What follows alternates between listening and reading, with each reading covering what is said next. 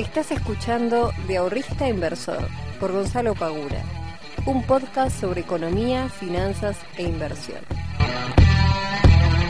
Muy buenas tardes, muy buenas noches y muy buenos días para todos y para todas. Bienvenidos y bienvenidas a un nuevo capítulo del podcast de Invertir en Conocimiento. Mi nombre es Gonzalo Pagura, soy el fundador de IEC y el responsable de traerte todas las semanas novedades, noticias y cosas interesantes sobre todo lo que tenga que ver con inversiones, finanzas personales y economía. Así que quédate conmigo un ratito, nada más, son 20 minutos que te puedes llevar a tomar. eh, para escuchar este nuevo capítulo del podcast donde voy a estar hablando de 5 cosas muy importantes para mí que tiene que ver dos con tips financieros de finanzas personales y tres con temas de inversión. Así que no te vayas de acá y tenés un montón de podcasts si es la primera vez que llegas a este, em, a este lugar, a este ámbito. Le doy la bienvenida a todos los que sean nuevos, a todos y todas aquellos que se acercaron a este podcast y que quieran aprender un poquito sobre finanzas. Como siempre les digo que tienen enlaces debajo en la descripción de este podcast donde van a encontrar diferentes eh, tipos de descargas, como por ejemplo un ebook totalmente gratuito sobre CDRs, también van a encontrar una masterclass de introducción a las inversiones y también van a encontrar un enlace para que puedan conocer la academia por tres días de manera gratuita. Así que nada, no te lo pierdas, disfrútalo, aprovechalo. Chicos y chicas, como les dije antes, hoy voy a estar hablando de cinco cosas que me parecen bastante importantes para aquellas personas que estén recién dando sus primeros pasos dentro de lo que es las, eh, las inversiones, aquellos que tengan algún temita con las finanzas personales. Eh, pero como siempre vamos a hablar primero un poquito y poner las cosas en contexto. Espero que esto se esté escuchando bien, porque yo cambié, les cuento, cambié el, escritorio y por lo tanto he cambiado la disposición de cómo están acomodadas las cosas. Ahora está un, todo un poquito mejor. Antes tenía un escritorio medio improvisado. Eh, ahora tengo un escritorio que es bastante más grande y me entra todo y nada. Cambié el micrófono, se modificaron algunas cosas, así que espero que se esté escuchando bien esto. Yo calculo que sí, pero espero que sí. Eh, gente, ¿qué está pasando? ¿Qué está, ¿Qué está pasando? ¿Qué está pasando con el mundo que está tan alterado con el tema de inversiones. Primero, Estados Unidos el otro día cayó, si no me equivoco, ayer martes, un 2% de los índices hoy están retomando un poquito eh, lo que perdieron en el día de ayer, pero podemos ver que claramente después de sus máximos históricos los índices norteamericanos empiezan a recortar. Y ahí empiezan a haber ciertos sustos por lo que pueda llegar a pasar. Hoy justo me llegó un mensaje y me dice, che, pues, se está diciendo que va a haber una crisis parecida en Estados Unidos a la del 2008. ¿Puede ser? ¿Qué sé yo? O sea, no tengo la más pálida idea si puede llegar a pasar o no. Imagínense que si yo pudiese prever semejante catástrofe en la economía más grande del mundo, digamos, nada, estaría recontra mega shorteado en todas las acciones, estaría recontra mega shorteado en todo y muy probablemente este, me haría millonario un día para el otro. Pero lamentablemente, como le contesté a este muchacho, este tipo de cosas, si pueden llegar a pasar o no, hasta que no pasen o no pasen, no nos vamos a enterar. Esa es la, la realidad. Eh, a menos que seas un, qué sé yo, que estés muy metido en el tema estadounidense, que estés viendo la economía, todos los números. Bueno, nada, si estás en Argentina es muy difícil, con todos los quilombos que ya tenemos de manera local, es muy difícil que puedas llegar a prever semejante, eh, semejante quilombo en la, economía norteamericana. Eh, más allá de eso, digamos, si me pongo a pensar objetivamente, digo, bueno, ¿qué variables pueden llegar a desatar semejante quilombo? Y la verdad que no las veo, o sea, si bien ahí Estados Unidos tuvo más inflación este año por todo el tema de la cantidad de billones y billones de, de, dólares que imprimieron, pero digamos, eh, más allá de, bueno, y, la cantidad de deuda gigante que tiene Estados Unidos, pero digamos, más allá de eso, eh, no, no, no, no, tengo información de otro lado como para decir si puede llegar a venir semejante catástrofe. La verdad es que no lo sé. Esperemos que no, obviamente que esperemos que no, porque si se cae Estados Unidos se cae el resto del mundo, así que esperemos que no suceda.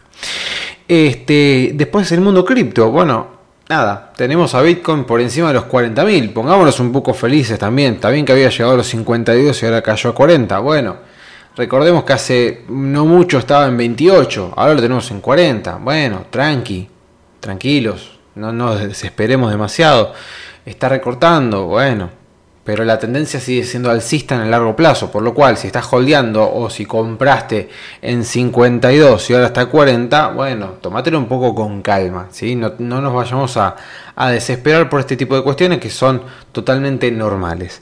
Dicho sea de paso, hablando de criptomonedas, ya está disponible el nuevo workshop de criptomonedas en la plataforma de nuestra academia, por lo cual, si no sos miembro o ya lo sos, andate a la academia porque ya está el nuevo workshop disponible para que puedas verlo sobre futuros con criptomonedas, cómo poder hacer trading con futuros con criptomonedas y cómo funciona la plataforma de Binance que tiene varias cositas, varias cuestiones a tener en cuenta que son importantes para no mandarnos ninguna macana el momento de cargar órdenes o algo por el estilo. Así que ya está disponible, ya lo pueden conseguir, ya lo pueden ver. Bueno chicos y chicas, vamos a pasar a, los cinco, a las, estas cinco, cinco... Uy, ¿qué me pasa? Estas eh, cinco cosas que me anoté para el día de hoy para charlar con ustedes. Las primeras dos son de finanzas personales y las últimas tres son más bien de inversiones que, mm, que son básicamente cosas que ustedes me van diciendo o que veo que hay mucha repitencia en el tema eh, a lo largo de todas las semanas que me vienen más o menos planteando las mismas cuestiones. La primera de todas, pagar el mínimo de la tarjeta de crédito. Hay un podcast entero donde hablo sobre este punto, por lo cual si quieren vayan y escúchenlo completo, pero digamos, es clarísimo que ante semejantes tasas de intereses que tenemos hoy en los bancos comerciales, pagar el mínimo la tarjeta de pagar el mínimo la tarjeta de crédito, nos estamos sentenciando a nosotros mismos a estar pagando mucho dinero de interés. Por lo cual, como he dicho en más de una oportunidad, si ustedes no pueden pagar el total de los consumos de tarjeta de crédito que ustedes tienen, paguen lo máximo que puedan y financien el resto, pero no, no caigan en pagar el mínimo y financiar el resto, porque ¿qué pasa? A vos te llegan 50 lucas de tarjeta, pagás, qué sé yo, 10 mil pesos y las restantes 40 mil pesos que te quedan para pagar te van a quedar en, las, en los próximos resúmenes. Que el próximo resumen seguramente también te va a llegar 50 lucas, pero encima de las 50 lucas te van a llegar quizás, no sé, 15 lucas este, de lo que financiaste anteriormente. O sea que no vas a tener 50, sino que vas a tener 65. Y vas a volver a hacer lo mismo, y vas a volver a hacer lo mismo, y vas a volver a hacer lo mismo. Por lo cual es un bucle eh, infernal que no tiene fin y eh, caemos encima que cada vez vamos pagando más interés porque cada vez tenemos que financiar un monto mayor. Eh, caer, sinceramente, en pagar el mínimo de la tarjeta tiene que ser, digamos, eh, algo de ultísima recontra instancia que no deberíamos hacer si tenemos la posibilidad, ni hablar de pagar todo, y si tenemos la posibilidad de pagar una gran parte de la tarjeta, fantástico, paguemos lo más que podamos y después financiamos el resto. No toquen el mínimo de la tarjeta de crédito. Súper tentador, te lo ofrecen más que cualquier otra cosa en el banco, pero justamente si el banco te hace tanto hincapié en que pagues el mínimo, hay algo, digamos, el banco no es eh, una persona bondadosa que quiere que, que, vos pagues este menos. El banco justamente quiere ganar plata con vos. Es así de fácil. Entonces, como quiere ganar plata, te está diciendo, che, ¿por qué no pagas el mínimo? Que son 5 lucas y el resto lo financiás. Tranqui, te lo dejo en 6 pagos. Está bien, te rompen la cabeza con la tasa de interés. Entonces, cuidado con eso. Y si estás teniendo problemas con el pago total de la tarjeta, empezar a replantearte si realmente estás o consumiendo lo mínimo indispensable con la tarjeta de crédito y que necesariamente tenés que tener esos consumos, o si realmente estás pagando un montón de cosas que no necesitas, que no te son indispensables y que lo único que estás logrando es lastimar cada vez más tus finanzas personales. Nada, tarea para el hogar, agarren sus resúmenes, Empiecen a leerlos y fíjense qué es lo que tienen dentro de ellos, si realmente hace falta o no. Em, punto número 2. Eh, no tener un registro de gastos. Esto, digamos, en, mucha gente lo veo que, nada, qué sé yo, capaz que ganan 100 mil pesos por mes y te dicen no me alcanza. Me decís, che negro, pero estás soltero, o sea, vivís con, tu con tus viejos, eh, ¿cómo no te alcanza? ¿En qué la gastas? No sé. Bueno, ahí está el problema. O sea, en el momento que vos no me sabes responder en qué gastas el dinero, ustedes piénsenlo como una empresa. Siempre digo lo mismo, ¿no? Pero suena medio repetitivo, pero me parece que es un ejemplo muy claro. ¿Por qué una empresa hace un presupuesto? ¿Por qué una empresa lleva estados contables? ¿Por qué una empresa tiene todos los movimientos de dinero que entra, que sale, que pin, que pam, registrados? Porque si no los tuviese, sería un descalabro. Y no estoy hablando de una multinacional como McDonald's. No, no, no. Una pyme de 10 empleados, pero que necesariamente si no tiene, si no tiene todo anotado de que entra, que sale, cuándo entra, cuándo sale, no tenemos forma de, de, nada, no tenemos forma de planificar, no tenemos forma de mejorar. Lo que no se puede medir no lo podemos mejorar. Esto es clave. O sea, si nosotros queremos mejorar algo, tenemos que estar midiéndolo. Tenemos que poder medirlo. Si yo digo, che, quiero mejorar mis finanzas.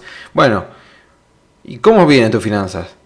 Y más o menos, pero bueno, a ver, pasame los números. No, no los tengo. Bueno, no toma nada de tiempo. Yo les juro por Dios que encima hasta tienen aplicaciones para poder hacerlo. O sea, tienen para todos los gustos. No te gusta la planilla de Excel, tenés aplicaciones. No te gusta la aplicación, tenés la planilla de Excel. No te gusta ninguna de esas dos, anotalo en papel y lápiz. O sea, armate, agarrate un cuaderno, uno solo, y ese cuaderno específicamente va a ser para anotar todos tus gastos.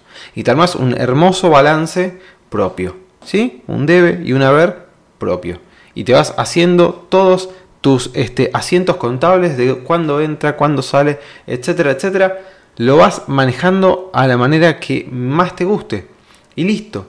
Una vez que vos ya tenés la estructura, es decir, que ya armaste tu planilla, que ya te descargaste la aplicación, que ya armaste tu cuaderno con, eh, con todos, digamos, agarraste un cuaderno cuadriculado y ya trazaste las líneas, pusiste los gastos. Bueno, ya una vez que tenés eso, es, después es anotar, nada más. Con que te tomes dos minutos al día, dos, no te pido una hora, dos minutos. Ya está. ¿Cuántos gastos tenés en el día? ¿Tanta plata gastas todos los días constantemente? ¿Qué haces? ¿20 gastos todos los días? Lo dudo, sinceramente. A menos que seas una persona muy adinerada, no puedes estar gastando todos los días 20 veces cosas distintas. Entonces, son dos minutos, no tenés excusas. Realmente, no, no, no tengo tiempo. Mentira. Es falso eso. Es falso. No te mientas más.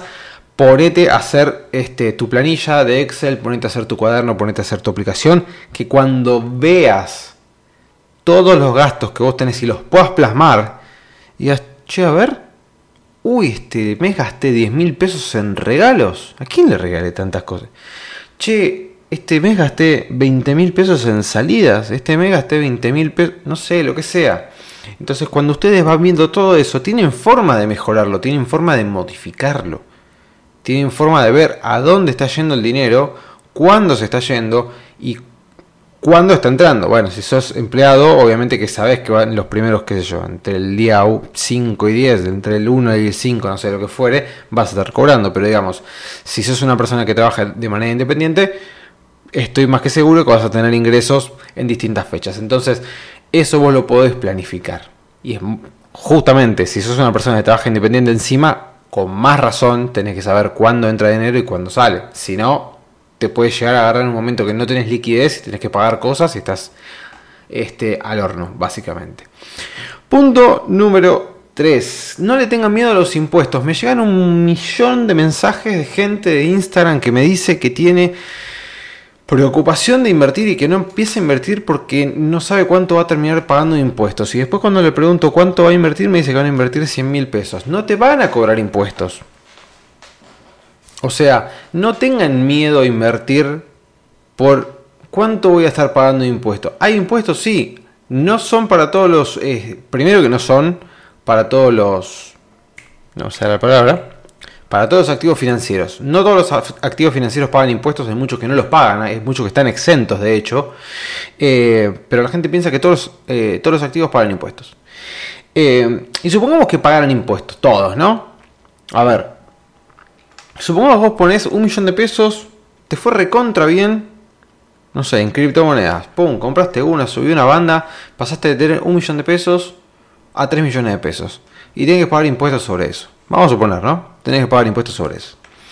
Eh, obviamente que a nadie le gusta pagar impuestos porque te están quitando algo de lo que vos lograste. Básicamente, ¿no? Pero bueno, es inevitable. Vivimos en un mundo capitalista donde todos los países cobran impuestos Argentina sabemos que es uno de los países que mayor eh, presión impositiva tiene, por lo cual vamos a terminar pagando impuestos. Pero en el peor de los casos, que paguemos los impuestos, si bien vamos a estar en una situación un poquito más o menos favorable de la que estábamos antes de pagar el impuesto, pero igualmente seguimos ganando.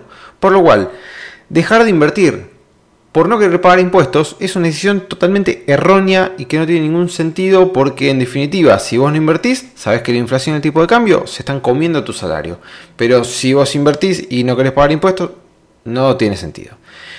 Inviertan tranquilos, obviamente que si se van a manejar grandes volúmenes de dinero que muy probablemente puedan llegar a caer por encima del mínimo no imponible, hablen con un contador, con una contadora, lo que fuere, y fíjense cuáles son, o con un asesor financiero si ustedes quieren, em, y fíjense cuáles son los activos que o están exentos o se adaptan mejor ustedes, pero no dejen de invertir por un tema impositivo, no tiene ningún sentido. Comprar dólares y seguir este, atesorando dólares no tiene mucho sentido tampoco porque si vos te querés comprar un auto que vale 10 mil dólares hoy, ¿cuánto tiempo vas a necesitar juntar dólares todos los meses para poder comprarte ese auto de 10 mil dólares? ¿Ok? Entonces, las inversiones, por más de que tengan impuestos, si a vos te muy bien, igualmente sigue siendo rentable. Así que no tengan miedo a los impuestos y no dejen de invertir por un tema impositivo.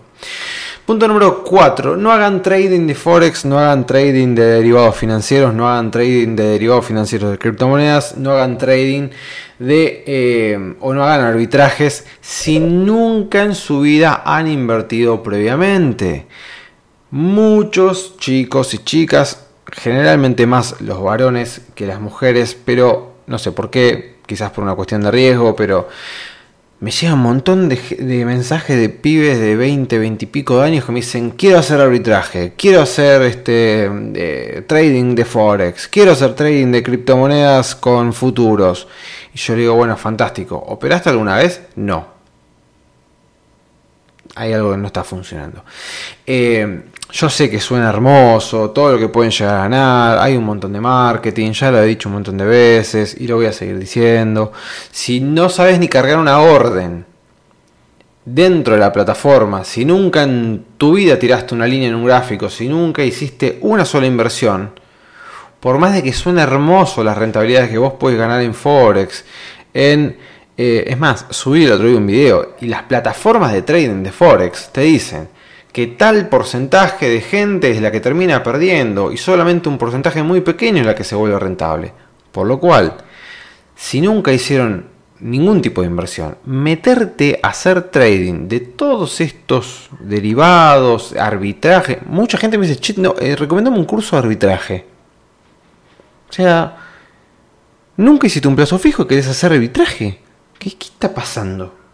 O sea, es como, no sé, es como querer este, rendir la tesis de, la carrera sin antes haber cursado los, previos 4 o 5 años. No tiene mucho sentido.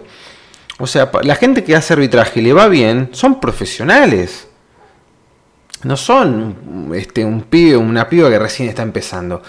Ojo, y lo digo siempre, con esto no estoy diciendo no aprendan a hacerlo, no, aprendan a hacerlo, pero primero empápense de todo lo que tiene el mercado, aprendan a invertir correctamente, péguense un par de palazos antes con cosas que no sean tan arriesgadas y después salten al mundo del arbitraje, de los derivados, etc.